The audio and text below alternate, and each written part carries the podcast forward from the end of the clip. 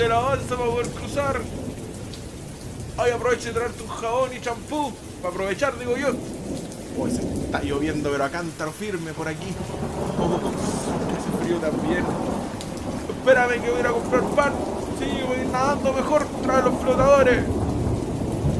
Ok, da lo mismo. Aunque yo me trueno relampagué. Aquí comienza. Bienvenido. Sábado.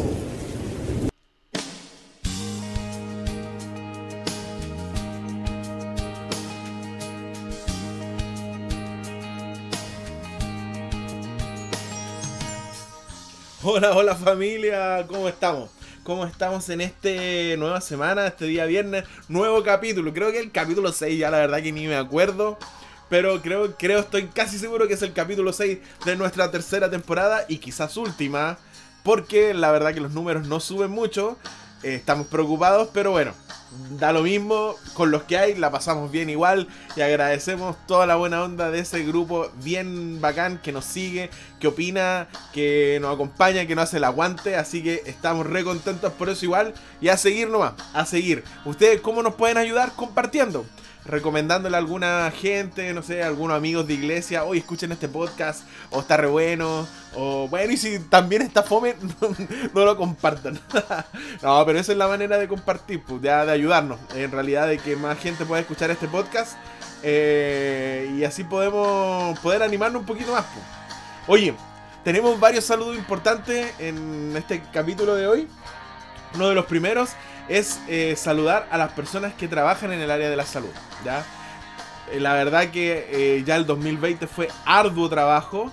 imagínate ahora que volvió, yo por lo que he escuchado en las noticias, volvió más fuerte en algunas ciudades, por no decir en todo el país. Entonces, por lo menos en Antofagasta, aquí en Chillán, la cosa está bien complicada. Así que yo conozco a varios amigos que trabajan en el área de la salud. Así que todos ellos que se están sacando la mugre, que están estresados, que están eh, pasando, pasándola muy bien por tanta pega, por tanto trabajo, por... y también sabéis que por tanto sufrimiento, o sea, al final igual ver tanto dolor, sufrimiento, igual como que te desgasta un poco, así que de este humilde podcast les mandamos un fuerte saludo, un fuerte abrazo y mucho ánimo para todos ustedes y también obviamente a todos esos, eh, esos amigos que por ahí que nos pueden escuchar y también que día a día tienen que eh, ver cómo ayudar a su familia, cómo mantener a su familia, porque no sé, quedaron desempleados o porque está difícil la cosa, también les mandamos mucho ánimo de su podcast preferido. Bienvenido sábado. También queremos mandar un saludo muy especial a los amigos que nos escuchan, ¿ya? Si bien el número, no vamos a decir números, pero, pero hay un grupo bien selecto que nos escucha siempre, ¿ya? Así que quiero mandarle un saludo muy especial al, a la familia Rivera Soto, a la Sole, eh, al Ariel, al mono. Eh, quiero mandarle un saludo también a la Javi. Quiero mandarle un saludo también a, al Carlito, a la Alexandra. Eh, mandarle un saludo también a, a mi familia que también escucha el podcast. Y si alguien se me pasa, le pido mil disculpas, ¿ya? Pero creo que por ahí va también. Creo que hay gente que todavía no escucha el Daniel Michea también, no sé si nos estará escuchando todavía, el Marquito Yáñez, el Pica. Bueno, si nos escuchan y no te alcancé a nombrar, te pido mil disculpas, pero sí te mando las gracias a ti también por ayudarnos constantemente escuchándonos, ¿ya? Y que te puedo pedir a la 10 estrella también, la 10 estrella, la profe Marcia, el tío Julio, que nos escuchan, pero en YouTube, ¿ya? Pero igual le agradecemos caleta, caleta. Y ojalá que lo puedan compartir. Ojalá que les guste. Si al final esto lo hacemos. Aquí no, no ganamos nada de dinero. Lo hacemos porque nos entretiene. Y también nos gusta acompañar a las personas. ¿Ya? Eh, oye, y otro, y el último saludito. Oye, andamos de saludones hoy día, ¿eh? Un saludito especial a la pareja Víctor y Daniela.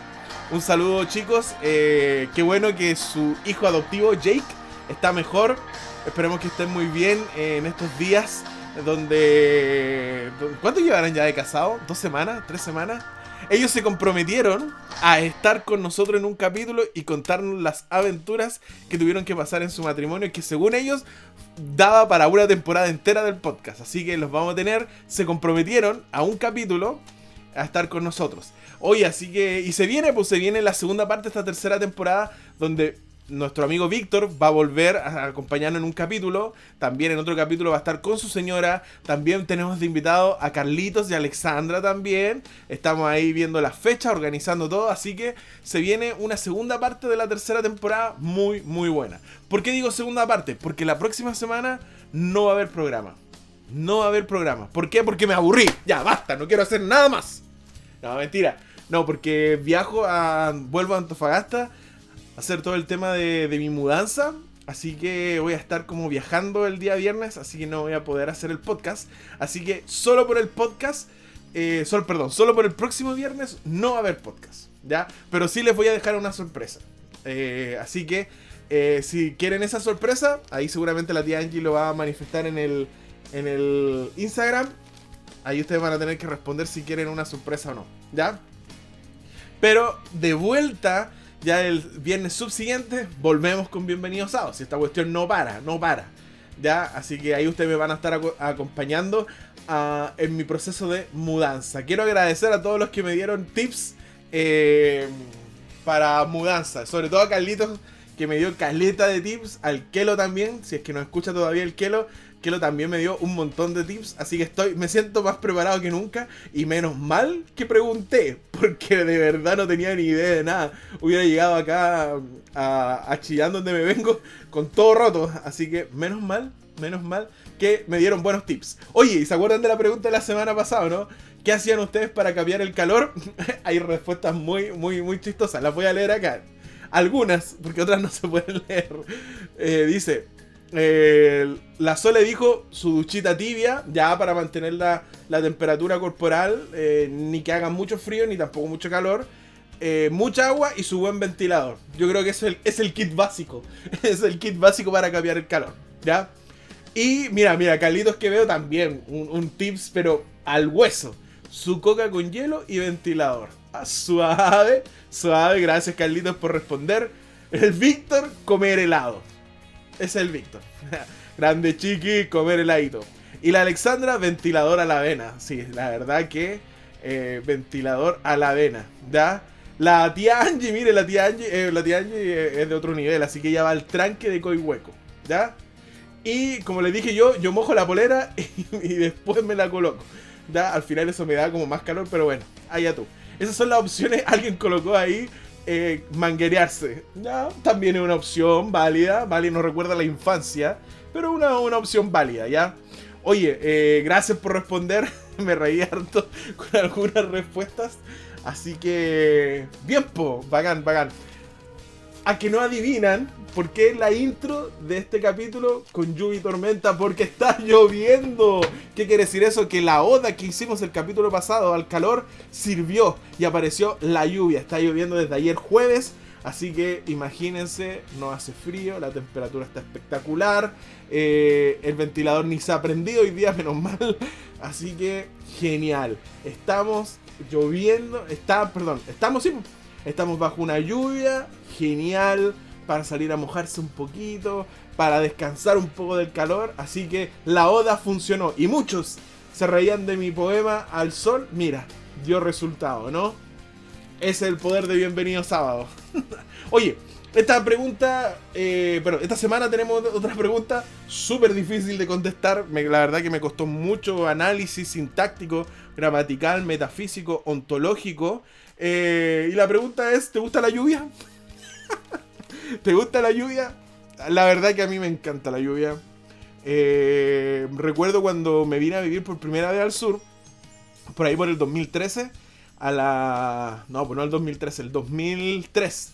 El 2003 eh, llegué acá a la universidad y, y tú cachabas al tiro cuáles eran los nortinos. Porque los nortinos cuando llovían andaban sin paraguas, se mojaban entero y andaban todos felices. Yo era uno de esos. Me encantaba la lluvia. Eh, la encuentro una cuestión súper relajante. Eh, también, no sé, la encuentro entretenida. Y era muy chistoso porque eh, junto con un amigo, no voy a revelar su nombre, no voy a revelar su nombre, pero la primera vez que vimos llover en Chillán, salimos en chor y, estuvimos todo un rato ahí mojándonos y todos nos miraban como que onda estos tipos.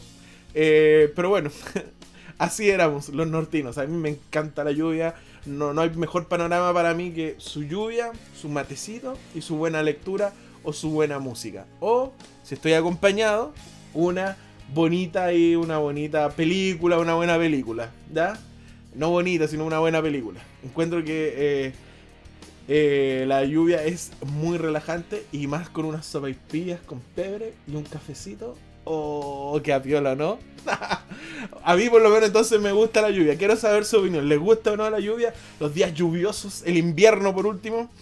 Eh, así que ahí seguramente la pregunta aparecerá en la semana y ahí ustedes dan su respuesta y yo las leo acá después. Pues, Gracias a todos por participar. Eh, así que así comenzamos ya nuestro capítulo número 6, sí. Es el capítulo número 6 de tu podcast preferido. Bienvenido sábado. Oye, eh, es de Adventista, una sección... A ver, que ya voy a ser súper sincero. Por ahí recibí un, una crítica en Instagram y que creo que se malentendió. No es que yo, no es que me estuviera riendo de orar por las personas, de la oración intercesora. Solo que es de adventista eh, eh, las frases, voy a orar por ti. ¿Se entiende, no? Eso solamente. No es que me estaba riendo y lo encontré innecesario, no. Sino que para nosotros es una frase súper eh, de adventista, porque Voy a orar por ti. Porque es como cuando tú le preguntas a un evangélico cuál una de sus frases es como te bendigo. ¿Cachai? Ellos siempre dicen te bendigo. Entonces, una de las frases de los adventistas es voy a orar por ti. ¿Ya? Esa es sin ninguna mala onda. Pero bueno, eso quería, quería hacer la aclaración porque recibí mi primera queja. Me inauguro como en la primera queja de esta tercera temporada. Pero bueno, hago la aclaración. Todas las críticas siempre son constructivas. Pero pasamos a. Es de adventistas de esta semana. Esta, esta sí que es de adventista. ¿Te ha pasado? Que en la semana almuerzas a la una y media, dos de la tarde, tres en algunos casos, y a veces ni siquiera tiene hambre. Pero el sábado, apenas tu reloj marca las 12, tu celular marca las 12, o en alguna iglesia se escucha el pitito de las 12 que se toca en cualquier ciudad o el cañonazo de las 12, inmediatamente te da hambre.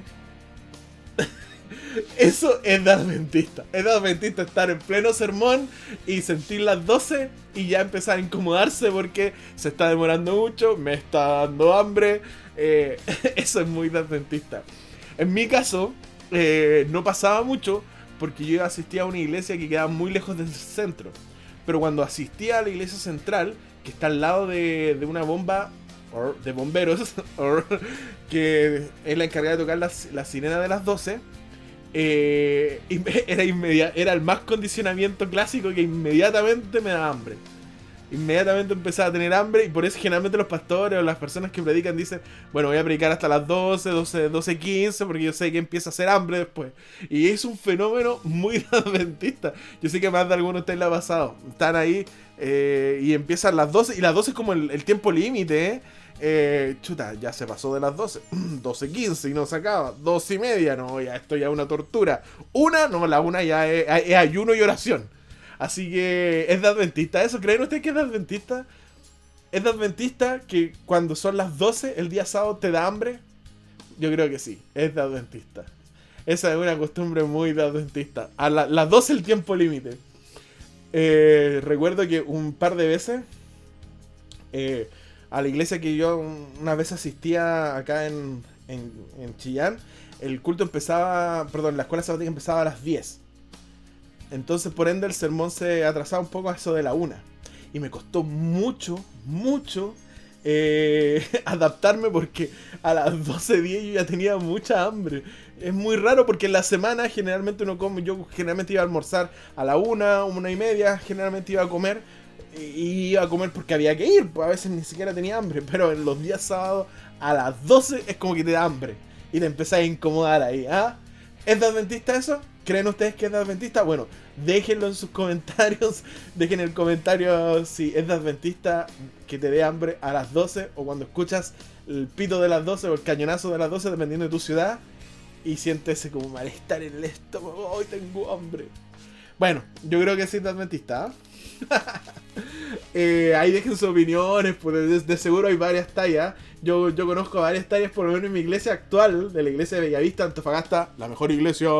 Eh, hay varios que a las 12 ya empieza el hambre, empieza el hambre. Y me uno, me uno a ellos.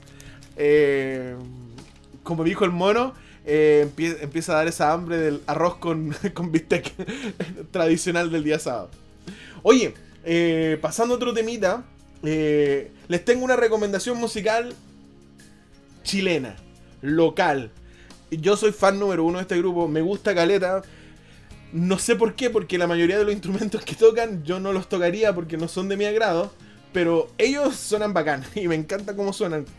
Eh, es el grupo, yo sé que muchos de ustedes lo han escuchado, Ecos, grupo Ecos. Eh, a ver, quizás comparado con otros grupos musicales o ministerios musicales como Primera Fe, eh, otros cuartetos conocidos, no son, no son tan conocidos, valga la redundancia. Pero tienen música muy genial muy genial, tienen arreglos muy bacanes y es un grupo que tiene un sonido muy orgánico. ¿Por qué orgánico? Mira, yo te voy a, te voy a dar el nombre de los integrantes, pues son, son, son jóvenes, pero y te voy a decir el instrumento que tocan y ahí te vas a dar cuenta por qué son como un grupo como orgánico. Mira, eh, está Kevin, que toca la guitarra, eh, Scarlett, el ukelele, Natalia, la melódica, melódica, un instrumento bien simpático, la eh, Emily, la mandolina, Gary, el bajo electroacústico, y Felipe, el cajón peruano.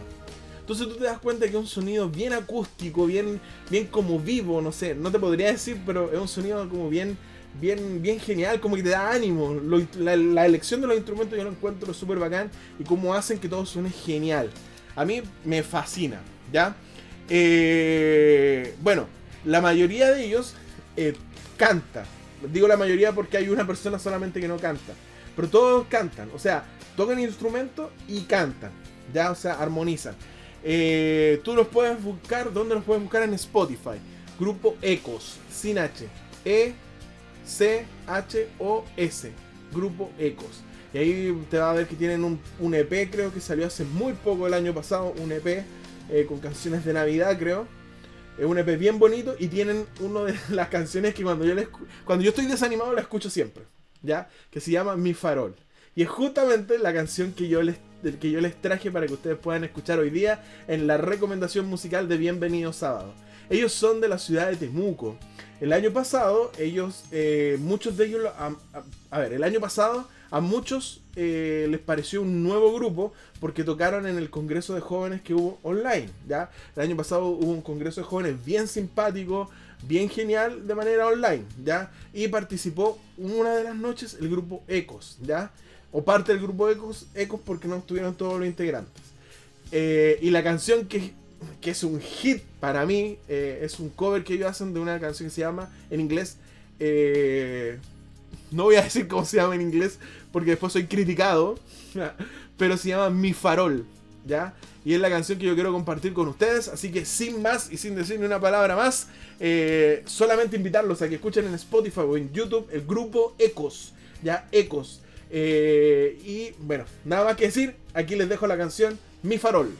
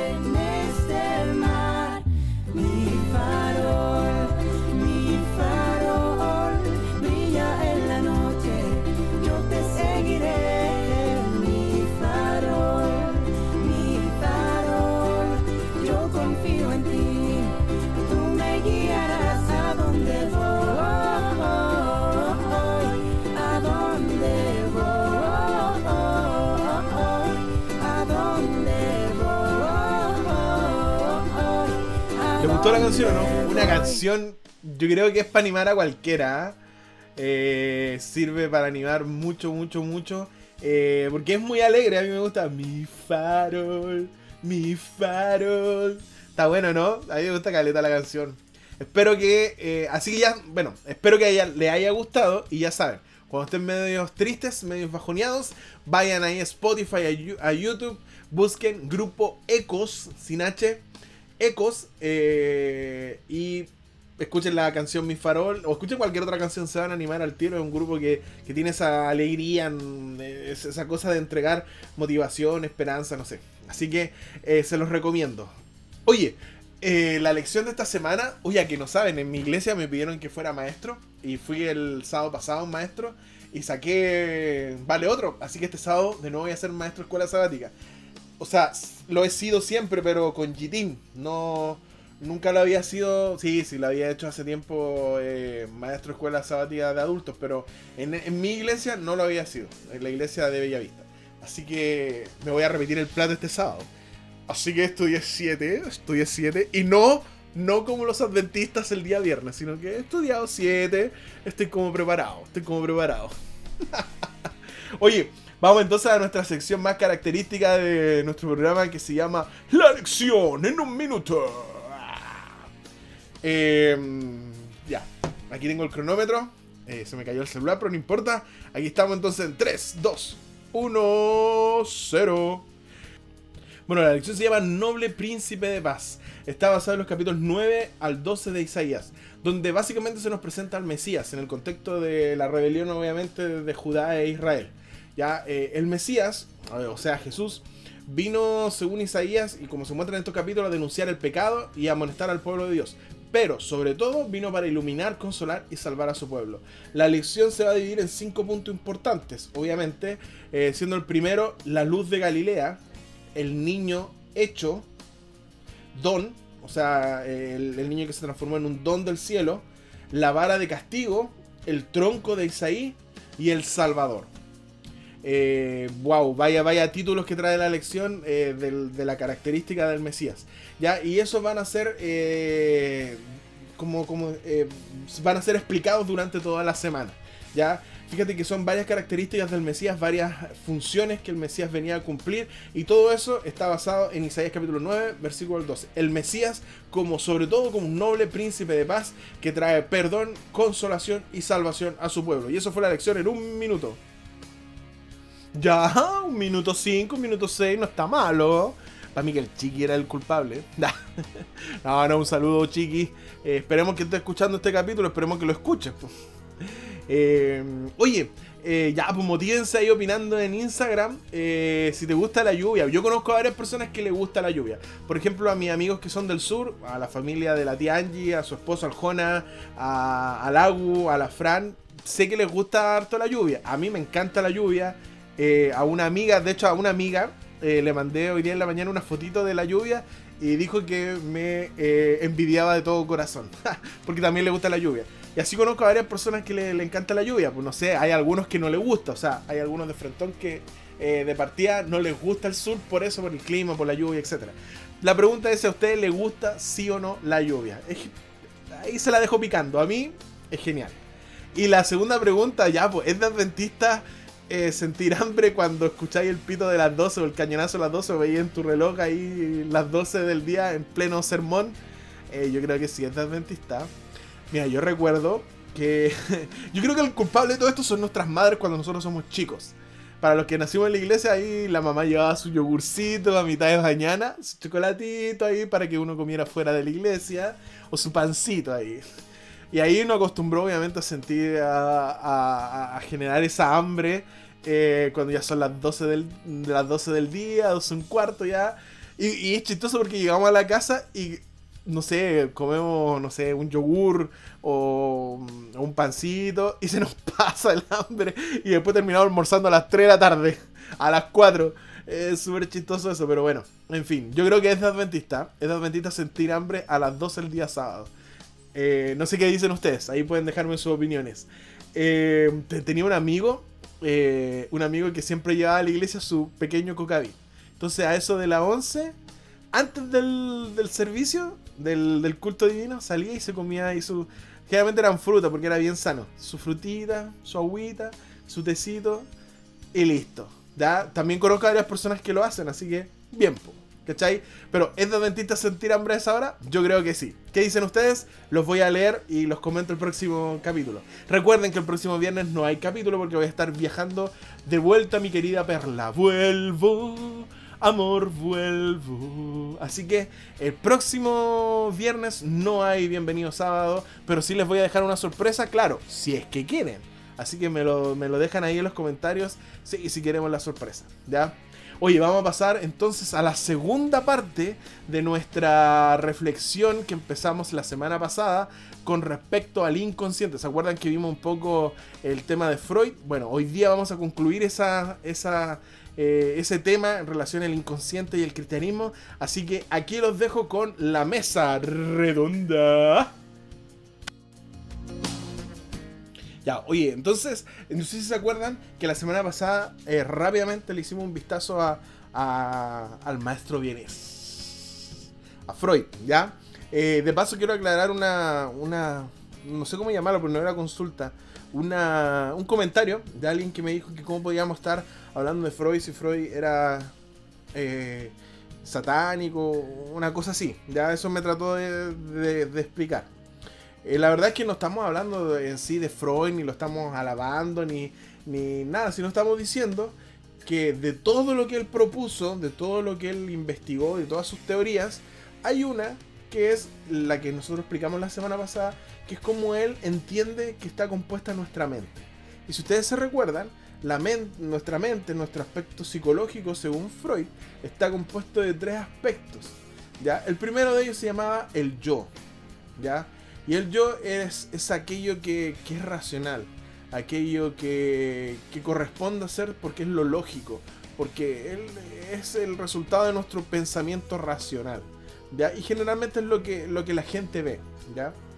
Por debajo del yo hay otro aspecto que se llama el super yo. Y ese super yo está, está en relación a lo que nos han enseñado, a los valores, a las conductas, a lo que nos han dicho que es bueno y a lo que nos han dicho que es malo. Entonces, si tú te fijas, eh, lógicamente, ponte en el caso que alguien te molesta. Ya, lógicamente sería eh, responder a esa, a esa como agresión que te están haciendo. Eso es lo lógico y estaría correcto. Pero justo cuando tú vas a responder eh, racionalmente, ya sea agrediendo verbal o físicamente, hay algo que te detiene y te dice, hey, pero no está bien la violencia. Es el super yo que está actuando, ¿cachai? El super yo cumple esa función. ¿Por qué? Porque es lo que nos han enseñado que está bien o mal, lo que corresponde, lo que no corresponde. No necesariamente es racional. Porque si yo te digo, no, es que la verdad que soy cristiano y no, no, no me gusta la violencia. Todos se van a reír. O sea, ay, por eso dejáis que, que, te que, te agredan o que te molestan. Claro, porque quizás para los demás no es lógico. Pero es lo que mi super yo, mi super yo, me, me motiva. O sea, es lo que me han enseñado a mí. Lo que me han dicho, lo que eh, aquello que es bueno y malo. ¿Ya? Y eso en sí es el super yo. No, no es irracional. Pero a veces tampoco puede ser muy racional que digamos. Son son aquellas cosas que nos han enseñado desde pequeño en el colegio, en la iglesia, en nuestra familia, etc. Pero después hay una parte que está bien escondida, muy escondida, que para Freud es, algo bien interesante, que se llama el ello. Y el ello es el lugar, como se lo expliqué la semana pasada, donde están aquellos instintos más básicos del hombre. ¿Por qué? Porque para Freud, eh, en estricto, en estricto rigor, aunque él no lo expresó de esa manera, nuestra composición quizás psicológica eh, tenía un punto similar, un punto de partida similar al de los animales. O sea, nosotros nos guiamos por instintos. Y eso fue, fue rupturista para, para, su época. O sea, decir, a diferencia de Descartes, que el hombre es muy bacán y que el hombre es razón, pienso lo existo, Freud dijo, no, no, no, no, cuidado, el hombre también se guía por instintos, al igual que el animal. Solo que tiene un aspecto racional y tiene este super yo que los dos ayudan a controlar a este, este ello que tiene tiene esos instintos, ¿cachai? Y que muchas veces, y no, no que muchas veces, que siempre esos instintos son irracionales. A veces, no sé, pues imagínate que me pasaba, cuántas veces me pasó entregarle una mano a lota a un alumno y el alumno seguramente que quería, pero golpearme o, insultarme, pero no lo hacía porque ese, ese ello, esos instintos, estaban totalmente sujetados y controlados por el super yo, porque no se debe hacer eso, y por el yo, porque era ilógico hacerlo porque le iba a traer más problemas a él. ¿Ya?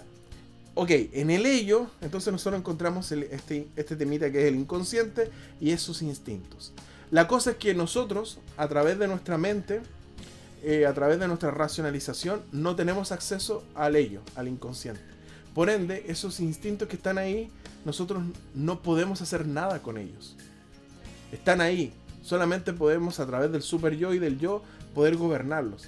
Pero como no tenemos acceso, tampoco los conocemos. Por eso que hay veces que tú y yo hacemos acciones o decimos cosas o reaccionamos de una forma y no sabemos por qué.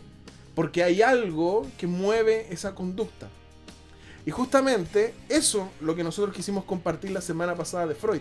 Y justamente nos dijimos que pareciera que a la luz de la Biblia ese aspecto del inconsciente no es tan descabellado.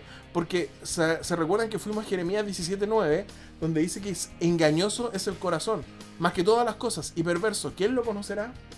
O sea, parece que Jeremías, muchos, muchos, muchos, muchos siglos antes, eh, está diciendo básicamente lo mismo que Freud. O sea, hey, hay un aspecto de tu mente eh, que tú no conoces y necesitas del Señor para que Él pueda, pueda controlar ese aspecto.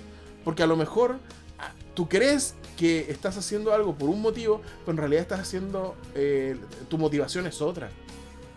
Y el corazón es engañoso, la mente es engañosa y no hace creer cosas que en realidad no son. O sea, no hace creer quizás cosas que a lo mejor eh, no son lo real. Entonces, eh, y no, y, después creo que leímos también, si mal no recuerdo, también leímos Salmos 139, 23, 24, donde dice, examíname, oh Dios, y conoce mi corazón, pruébame y conoce mis pensamientos, y ves si, en mi, si hay en mi camino de perversidad, y guíame en el camino eterno. O sea, David vuelve a decir, ¿sabes qué, Señor? Eh, no tengo mucha claridad sobre mi mente. Tú que lo conoces todo y tú que lo ves todo, por favor, examíname, ve mis verdaderas intenciones. Al final, ese es el tema que nosotros hemos querido trabajar. Ahora, eh, este tema yo creo que está súper presente en la iglesia de manera práctica y eso es lo que yo quería eh, en este capítulo brevemente mencionar. Porque, ok, tenemos este inconsciente donde están estos instintos. Pero alguien me puede decir, pero Roberto, ¿cómo esto se puede manifestar en una iglesia, en nuestra vida?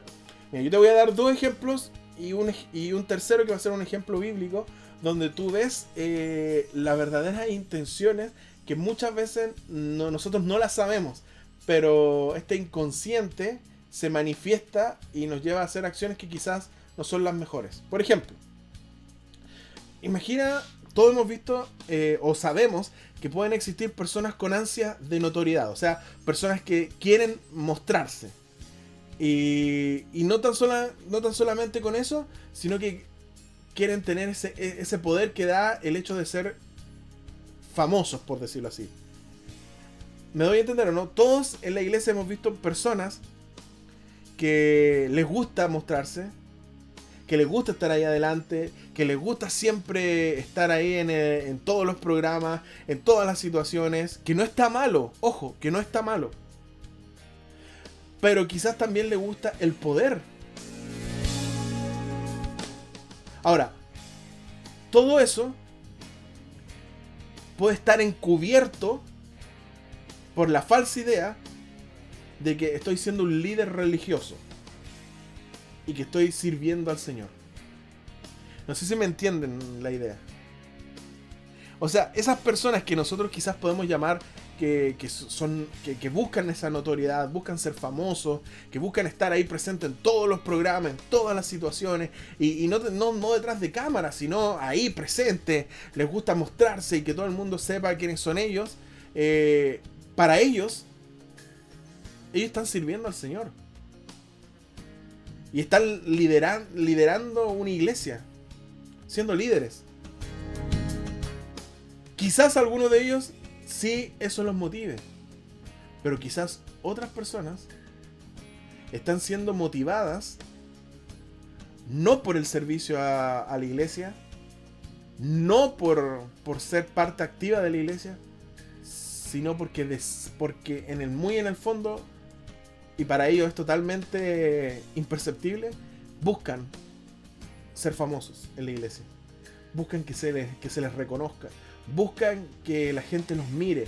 Buscan tener ese poder en la iglesia. Entonces justifican todas sus acciones, todas sus, todas sus participación en la iglesia diciendo, no, es que yo soy un representante de Dios y, ante la congregación y yo quiero guiar a mi congregación, quiero ser un aporte. O sea, lo que estoy diciendo en otras palabras es que hay muchos hermanos y podremos ser nosotros mismos, incluso puedo ser yo mismo, que me guste participar en muchas cosas, amén por eso, pero quizás lo que está motivando esa participación no es el amor al Señor, sino que yo quiero que me, vean, yo quiero que me muestren, yo quiero mostrarme, yo quiero que me reconozcan, yo quiero que me digan, oh, mira el hermano que es bacán, oh, mira esta persona que es genial, o mira esta persona que, que, que... ¿Se entiende, no? Porque nosotros no sabemos qué es lo que mueve nuestras acciones. Porque no tenemos acceso a esa parte de nuestra mente. Como dice Jeremías, es muy oscuro nuestra mente, no, no podemos saberlo todo. Y pensamos que la estamos rompiendo en la iglesia, pero no nos damos cuenta que a lo mejor nuestras verdaderas intenciones no son servir a Dios. Ya, igual potente, ¿eh? potente. Mira, vamos al segundo ejemplo. Eh, todos hemos conocido quizás a esas personas que, que son súper eh, celosas de, las reglas de la iglesia, de los ideales de la iglesia, eh, son súper preocupadas de todo. O sea, no es que esa música no es de Dios, no es que, hoy, ¿por qué? Eh, no, es que no, quiero que se vista así. Eh, ¿Por qué viene vestida así? ¿Por qué habla así? ¿Por qué escucha esa música? Todos hemos conocido ese tipo de, hermanos que para ellos están haciendo la labor de guardar o de resguardar aquellos valores que son íntegros de nuestra iglesia. Pero quizás la motivación a hacer de esa manera no es un celo por la iglesia, sino a lo mejor pueden ser controladores y castradores. Pueden usar la autoridad de la Biblia para controlar a las personas y que las personas piensen lo que ellos consideran que está bien. Ellos no lo ven de esa manera. Podemos yo puedo yo ser de esa manera, tú puedes ser de esa manera, y no nos vamos a estar dando cuenta. Podemos quizás ser súper, eh, no sé, cuidadores, cuidadores de, ese aspecto de la iglesia, de las reglas, de, los principios, de las tradiciones, más que, más que de los principios, de las tradiciones. Y, todo el hermano, oh, mira el hermano que, que fiel, el hermano que consagrado, que pero puede ser que dentro de mí mi única motivación sea que yo soy súper controlador y, creo que, quiero que todo el mundo haga lo que yo pienso que está correcto. Y para llevar a cabo eso es que eh, convoco o invoco la autoridad de la Biblia y de la religión para simplemente manipular a los hermanos. Pero vuelvo a repetir, yo no siento que lo estoy manipulando, yo siento que estoy haciendo una labor de Dios. O sea, fíjate cuán profundo y cuán interesante el tema del inconsciente. O sea, puede ser que nosotros en nuestra misma iglesia podemos estar actuando de una manera y creemos que lo estamos haciendo por el amor a Dios, por las razones que sea, pero quizás en el fondo, en lo más profundo de, nuestro, de nuestra mente, la motivación sea otra. No sé, ¿qué nos hace, qué nos hace, eh, qué nos hace muchas veces actuar de, de la manera que actuamos? Yo recuerdo una vez eh, que escuché a un pastor, eh, no sé si hablar del mismo tema, pero estaba hablando de algo parecido, ¿ya?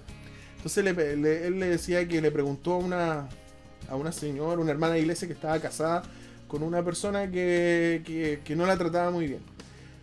Entonces le decía, ¿por qué? ¿Por qué no tomas una acción? ¿Por qué no, no, no te separas? Porque si no te está haciendo bien, si te está agrediendo, ¿por qué? Y ella decía, no lo sé. Y ella decía, pero es que el pastor le decía, yo no, no, te logro entender. Que, eh, ¿Por qué no? Es que no sé, yo tampoco sé, pero es que no lo puedo hacer. Entonces el pastor decía, quizás que era lo que retenía a esa, a esa hermana en ese matrimonio donde esa persona eh, la agredía. Porque no es racional estar con alguien que te agrede, obviamente.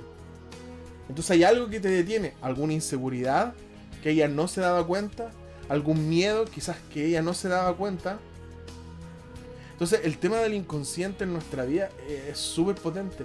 Y en el tema de la iglesia es súper importante también. O sea, ¿cuántas veces nosotros hemos visto a hermanos que son súper, voy a utilizar esta palabra, chaqueteros? O sea que, no, pero eso está mal. Pero esa música tan fuerte. Pero ese instrumento, mira cómo ella pasó acá.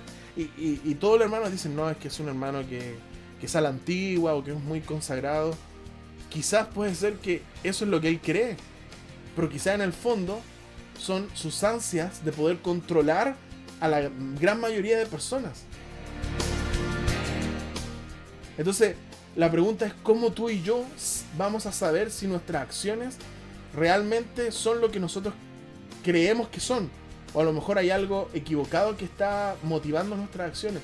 A lo mejor a mí que me gusta participar cantando o, alabando al Señor a través de la música, no es que me motive a alabar al Señor, a lo mejor me gusta que me vean adelante.